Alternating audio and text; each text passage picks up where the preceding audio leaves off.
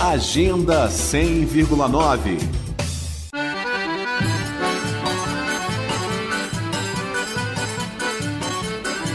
Após dois anos, o São João e as tradicionais quadrilhas de festas juninas estão de volta. A festa já faz parte da cultura do brasiliense, que se expande para além do mês de junho.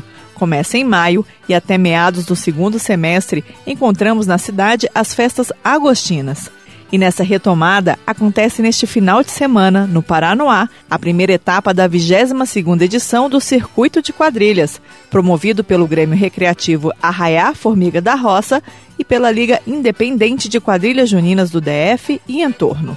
De 4 de junho até o dia 24 de julho, acontecem as quatro etapas do Circuito de Quadrilhas Juninas, que passa pelo Paranoá, Sudoeste, Ceilândia, São Sebastião, Samambaia, Cruzeiro e Taguatinga.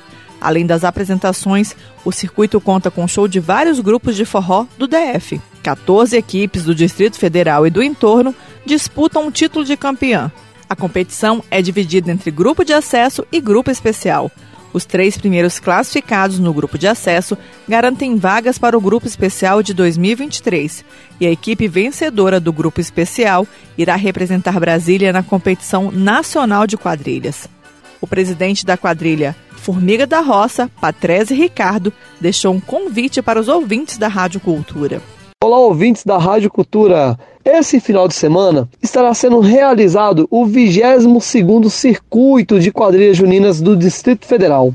Você é o nosso convidado especial a vir prestigiar nossa rica cultura popular.